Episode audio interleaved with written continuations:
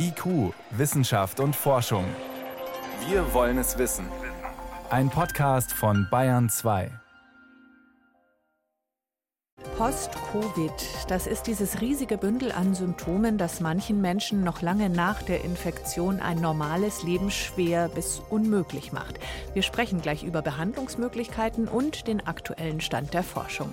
Außerdem, warum propagieren manche Länder Walfleisch als Lösung gegen den Welthunger? Und was steckt hinter einem gigantischen Lichtblitz aus dem All?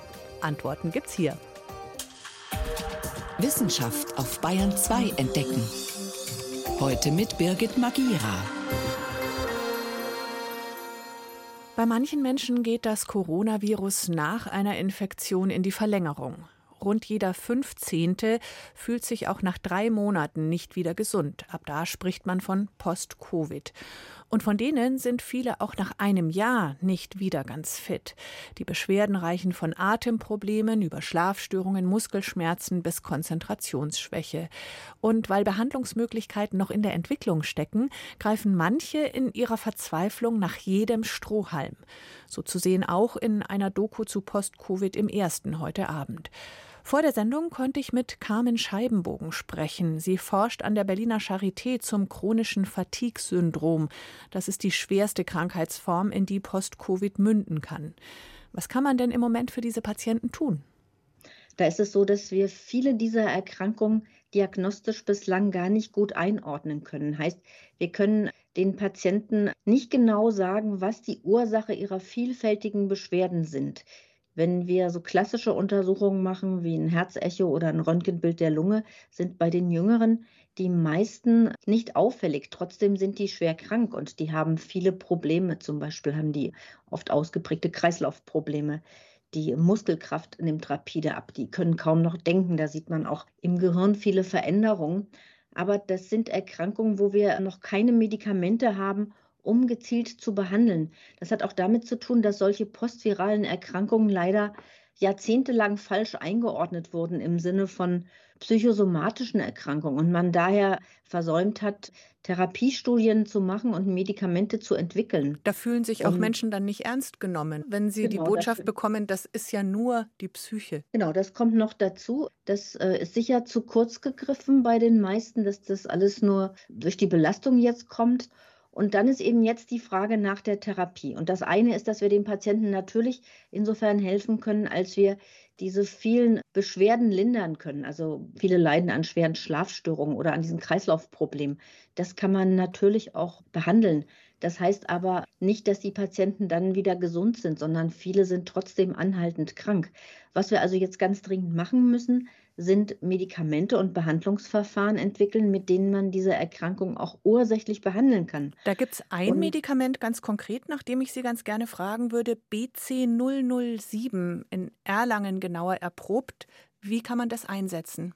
In Erlangen sind drei Menschen behandelt worden im Sinne eines Heilversuchs. Und das BC007 gehört zu einer Gruppe von Medikamenten, die das Ziel haben, Autoimmunerkrankungen zu behandeln. Genauer gesagt Autoantikörper. Das sind also Antikörper, die nicht gegen den Virus sich mehr richten, sondern gegen körpereigene Strukturen. Und die kennt man auch gut von vielen Rheuma- und Autoimmunerkrankungen. Und da gibt es auch schon viele Medikamente, die auch gut wirksam sind und die für viele andere Erkrankungen, Beispiel Multiple Sklerose nochmal genannt, zugelassen sind. Das bedeutet aus Laiensicht, dieses Medikament beruhigt mein Immunsystem, fährt es runter, kann man das so sagen? Genau, das macht eine Art Reset ähm, des Immunsystems, genauer gesagt der Zellen, die die Antikörper produzieren. Und dann muss man jetzt sagen, das BC007 ist ein Medikament, was ganz früh in der klinischen Entwicklung ist was das zumindest im Labor auch machen kann, solche Antikörper zu neutralisieren. Aber man muss es erst in klinischen Prüfungen wirklich genau untersuchen, ob es das kann.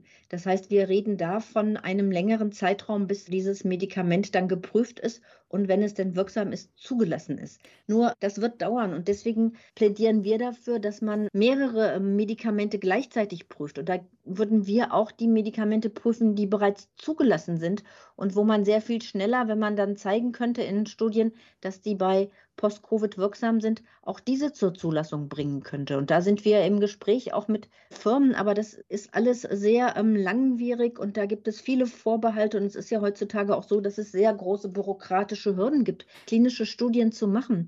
Und da sind auch wirklich alle gefragt, die jetzt Möglichkeiten haben, das zu unterstützen.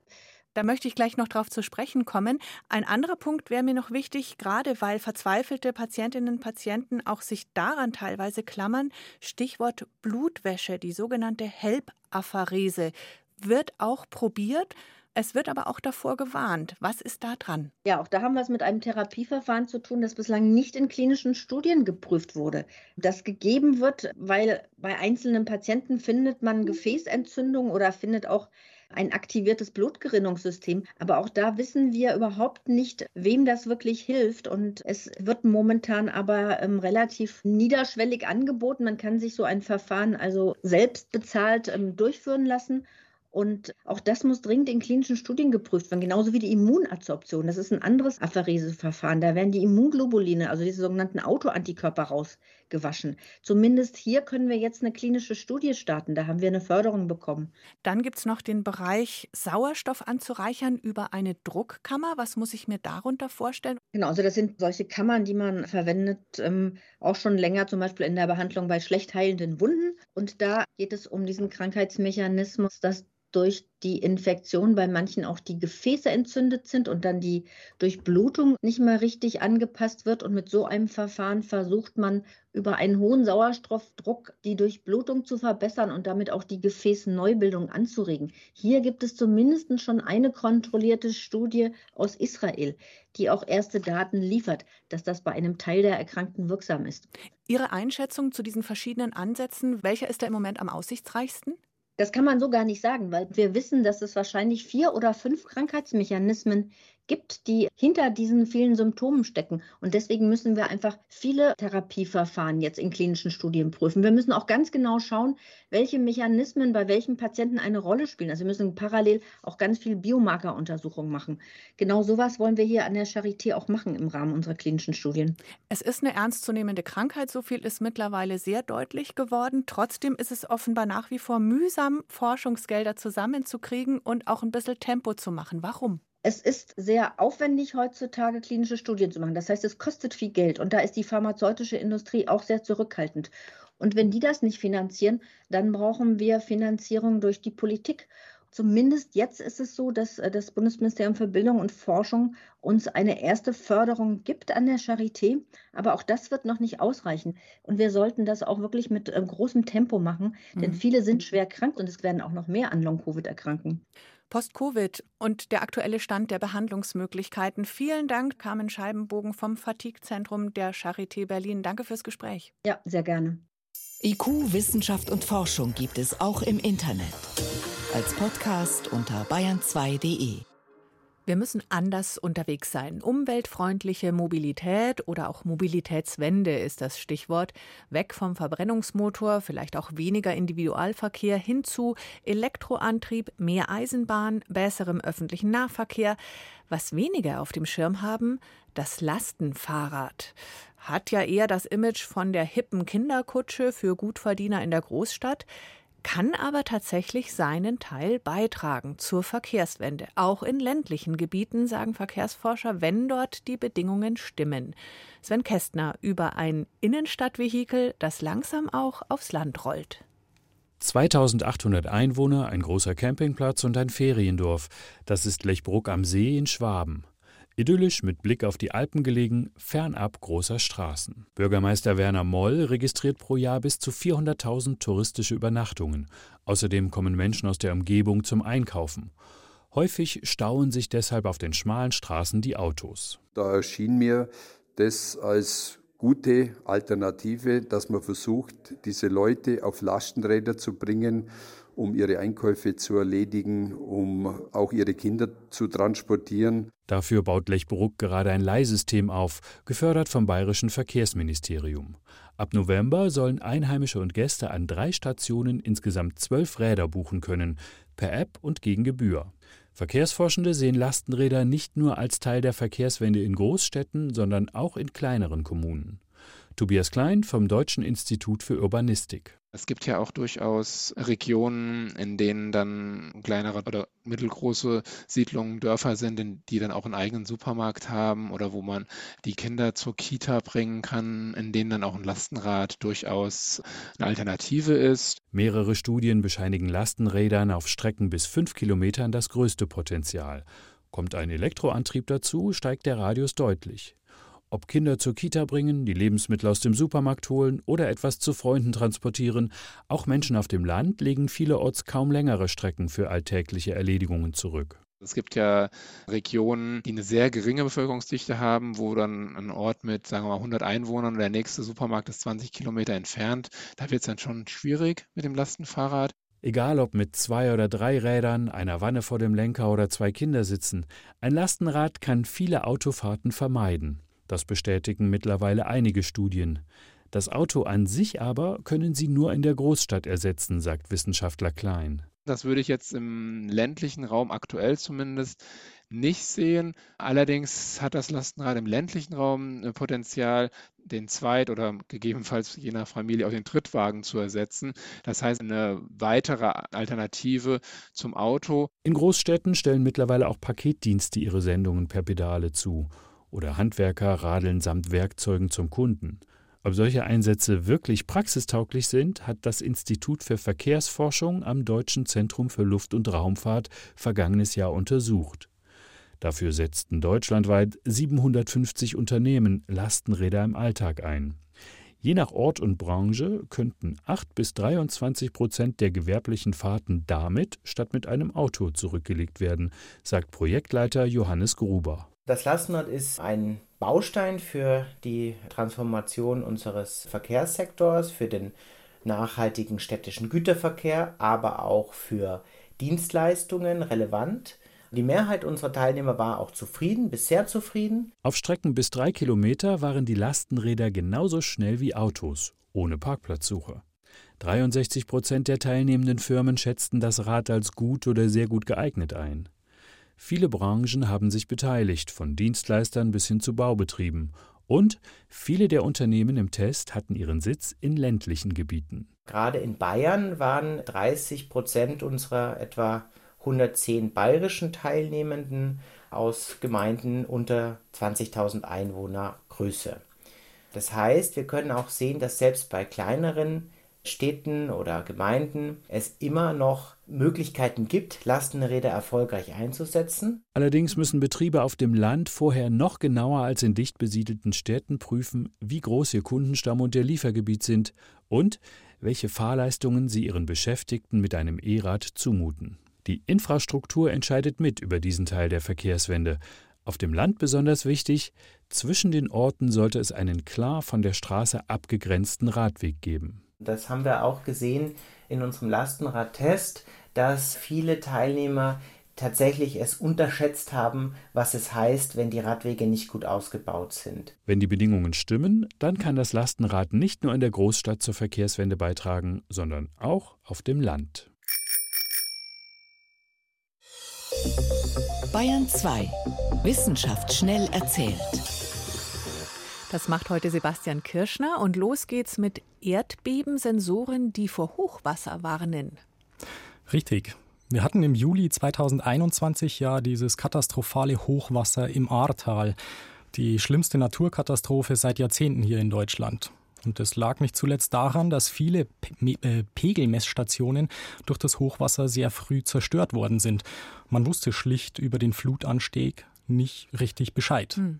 Geografen der Universität Göttingen glauben, dass sich das aber mit Erdbebensensoren künftig vermeiden ließe. Jetzt haben Erdbeben und Hochwasser nicht immer unbedingt was miteinander zu tun. Das ist auch richtig. In der Nähe von Ahrweiler gibt es eben ein solches Erdbebenmessgerät, das eigentlich nicht für die Flutmessung gedacht war. Aber die Forscher haben eben die Daten aus der Zeit der Flut ausgewertet und dabei festgestellt, die Flut hat sozusagen Mini-Erdbeben erzeugt, die okay. das Seismometer aufgezeichnet hat. Und mhm. das aus bis zu 1,5 fünf Kilometer Entfernung. Und darüber hinaus konnten die Forscher Daten gewinnen über die Menge, die Geschwindigkeit und die Bewegungsrichtung des Wassers. Wie viel Vorwarnzeit hätte das zusätzlich gebracht? Im konkreten Fall etwa eine Stunde, sogar bis zu anderthalb wären wohl möglich gewesen. Für Städte weiter flussaufwärts, äh, flussabwärts, Entschuldigung, hätte äh, das sogar noch mehr Vorwarnzeit gebracht. Und die okay. Forscher wollen deshalb in ähnlichen Tälern wie das Ahrteil Seismometer aufstellen mhm. und ihre Studie dann auch testen. Denn sie sagen, zehn Prozent der Fläche von Deutschland könnten von derartigem Hochwasser noch betroffen sein. Das ist viel. Als nächstes geht es um Gold aus dem späten Mittelalter. Genauer gesagt um sogenanntes Zwischgold. Mittelaltergold, das ist Kronenzepter Schmuck. Oder? Ja, hier geht es aber um ein spezielles Material zum Vergolden, mhm. zum Beispiel von Skulpturen oder Altarbildern. Und Gold war eben schon damals sehr wertvoll, dementsprechend sparsam hat man es auch eingesetzt. Mhm. Entweder hat man dann eben vergoldet mit Blattgold, oder noch sparsamer eben mit diesem Zwischgold. Das ist eine hauchfeine Goldschicht, die man auf eine Silberfolie vorher aufgebracht hat. Wie haben die das damals gemacht? Genau das hat eben die Wissenschaftler auch interessiert und haben deswegen mit einem speziellen Röntgenstrahl sich die Materialstruktur genauer angeschaut. Und das Ergebnis? 30 Millionstel Millimeter dick ist die Goldschicht auf dieser Silberfolie, also weniger als ein Fünftel von Blattgold, das ja ohnehin schon hauchdünn ist. Also wirklich handwerklich eine enorme Leistung, mhm. eine Art frühes Nanomaterial sozusagen. Mhm. Und die Wissenschaftler folgern, dass man das Gold äh, und die Silberfolie getrennt voneinander dünn ausgearbeitet hat und dann aufeinandergelegt und weiter bearbeitet hat. Ja, Respekt. Also handwerklich gar kein so finsteres Mittelalter. Zum Schluss geht es um einen Lichtblitz im Weltraum. Der fasziniert die Astronomen derzeit in aller Welt. Warum? Was ist genauso faszinierend daran? Dass dabei gewaltige Energiemengen freigesetzt worden sind. Die Rede ist vom hellsten Lichtblitz, der jemals gesichtet worden ist. Wow. Bemerkbar gemacht hat er sich durch Gammastrahlung, der intensivsten Form von elektromagnetischer Strahlung überhaupt. Man muss sich das so vorstellen, solche Explosionen können in Sekunden so viel Energie freisetzen wie die Sonne in ihrem gesamten Leben. Und gleich mehrere Observatorien auf der Erde haben massive Energiewerte festgestellt. Die Rede ist von 18 Teraelektronenvolt pro Lichtteilchen. Und bisher kennt man eigentlich keine Gammablitze mit mehr als 10 Teraelektronenvolt. So beginnt normalerweise ein Science-Fiction-Film, aber es sind keine Außerirdischen, oder? Nein, keine Außerirdischen. Wahrscheinlich die Geburt von einem schwarzen Loch steckt dahinter, mhm. ähm, der äh, das eben nach dem riesigen, nachdem ein riesiger Stern explodiert ist. Ähm, aber es heißt, es gibt definitiv keine Gefahr für die Menschen dadurch. Na Gott sei Dank. Vielen Dank, Sebastian Kirschner, für die Kurzmeldungen aus der Wissenschaft.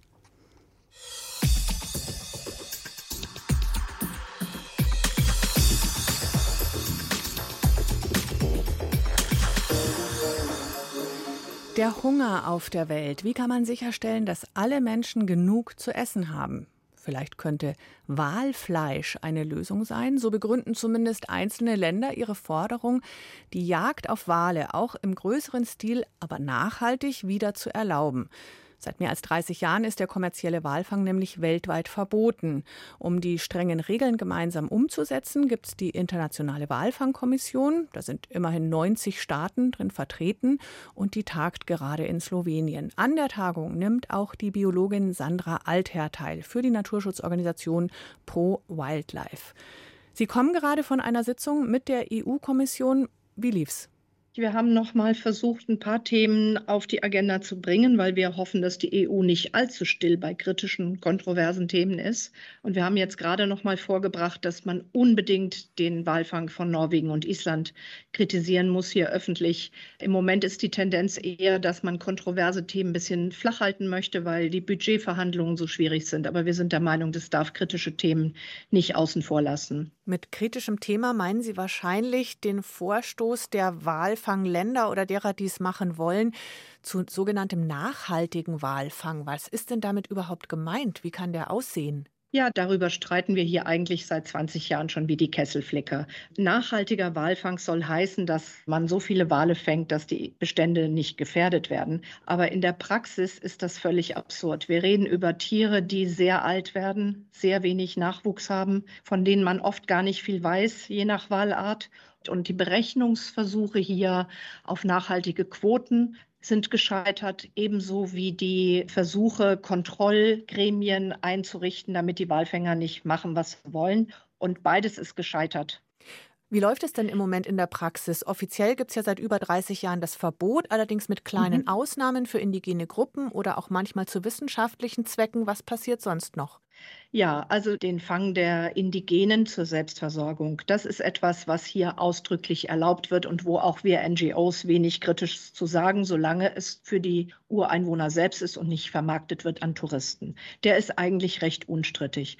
Strittig war lange Zeit der angeblich Wissenschaftswalfang von Japan. Das hat ja dann auch 2014 der Internationale Gerichtshof bestätigt, dass das kein Wissenschafts-, sondern rein kommerzieller Walfang ist. Wer uns im Moment die größten Sorgen macht, ganz ehrlich, sind Norwegen und Island, beides europäische Länder, die trotz des Moratoriums fangen, weil sie sich auf einen juristischen Widerspruch berufen. Aber nichtsdestotrotz, sie ignorieren internationale Beschlüsse und haben seither mehr als 17.500 Wale getötet, hier in Europa. Was bedeutet es für den Bestand? In dem Fall sind zwei verschiedene Arten betroffen. Norwegen fängt ausschließlich Zwergwale. Davon gibt es deutlich mehr, aber nichtsdestotrotz, auch da weiß man wenig über die Struktur der Population. Noch größere Sorgen macht uns eigentlich der Fang von Finnwalen in Island. Ist der zweitgrößte Wal der Welt und zum einen sind die durchaus gefährdet nach der roten Liste und andererseits ist es eben auch so bei beiden Ländern, dass die Fangmethoden so grausam sind, dass manche Tiere eine halbe Stunde und länger leiden. Man muss sich vorstellen, die bekommen ja Explosivharpunen in den Leib und manche von den Harpunen detonieren dann nicht mal. Das heißt, das ist wirklich ein langes Leiden der Tiere und für uns ist das völlig inakzeptabel. Jetzt gibt es heutzutage niemanden mehr, der seine Lampen mit Walöl oder Waltran betreibt. Was an diesem Walfang könnte denn ökonomisch interessant sein? Ja, beide Länder versuchen, einen internationalen Handel mit Walfleisch und Speck aufrechtzuerhalten. Aber das einzige Land, was dieses Zeugs überhaupt noch importiert ist Japan. Und das ist eher ein politisches als ein wirtschaftliches Geschäft, weil in Japan ist die Nachfrage nach Walfleisch auch sehr gering. Also insofern, es ist nicht wirklich lukrativ, aber es ist von den drei Ländern politisch gewollt und wird auch zum Teil subventioniert. Aber warum dann eigentlich? Also wir haben es hier mit drei Ländern zu tun, die allesamt Fischereinationen sind und die Wale sind in der Sorge, dass man vielleicht den Zugang zu Meeresressourcen genommen kriegt, die Speerspitze. Deshalb ist bei den Wahlen der Kampf auch am stärksten. Alle drei Länder wollen eigentlich auch nicht, dass bestimmte Fischarten, die bedroht sind, geschützt werden. Da gibt es auch große Kämpfe. Gerade Japan kämpft zum Beispiel gegen den internationalen Schutz vom Thunfisch, vom roten Thunfisch oder eben auch von Haien. Das ist die eine Interessenslage. Und das andere ist, dass gerade in Island und Norwegen sehr starke nationalistische Kräfte am Werk sind, die sagen, wir lassen uns nicht reinreden. Und die Norweger sagen dann auch noch, selbst unsere Wikinger haben schon Wale gefangen. Könnte man da jetzt nicht diplomatisch, pragmatisch reagieren und sagen, wir gestehen diesen Ländern eine kleine Quote zu und kümmern uns ansonsten um womöglich größere Gefahren für die Wale, nämlich Umweltverschmutzung, Lärm, Plastik, Klimawandel, solche Sachen? Da haben Sie teilweise sicher insofern recht, als dass die größte Gefahr für die Wale längst die Situation in ihrem Lebensraum ist. Also die Klimakrise, Überfischung, Vermüllung der Meere, auch Verschmutzung mit Quecksilber, PCB und vielen anderen Giftstoffen. Das sind natürlich die größeren Gefahren für die Wale. Aber der Walfang kommt einfach on top auf all diese anderen Faktoren noch drauf. Und während es natürlich viel schwieriger ist, die Klimakrise aufzuhalten oder die Überfischung rückgängig zu machen, wäre der Walfang als Gefahr mit Recht, also eigentlich sofort abzustellen. Und man müsste diese Gefahr schlichtweg nicht noch on top zulassen. In der Forschung bemüht man sich um besseren Tier- und speziell Walschutz. Da gibt es zum Beispiel ganz moderne Bojen. Vor Chile läuft da ein Versuch, Wale damit zu orten und Schiffe, die in die Nähe kommen, zu warnen, damit die vielleicht weniger schnell fahren, weniger Lärm produzieren oder vielleicht sogar einen Umweg fahren. Wäre das eine Idee? Ja, das gibt es einige Pilotprojekte, wo man versucht, zum Beispiel Schiffskollisionen zu vermeiden. Jetzt haben auch gerade bestimmte Reedereien ihre Routen geändert, um gar nicht erst Wale zu gefährden. Es gibt auch Projekte von in Kooperation mit der Fischerei. Da haben wir auch schon Projekte unterstützt, wo man untersucht, mit welchen Möglichkeiten man die Fischereinetze so gestaltet, dass Wale und Delfine sie besser wahrnehmen und gar nicht erst als Beifang sterben. Das sind alles wichtige Projekte und die müssen parallel dazu laufen. Sandra Altherr war das von Pro Wildlife von der Jahrestagung der Walfangkommission. Vielen Dank fürs Gespräch. Vielen Dank und Grüße nach Deutschland. Das Gespräch haben wir heute Nachmittag aufgezeichnet. Das war's mit IQ Wissenschaft und Forschung. Birgit Magira sagt Danke fürs Zuhören.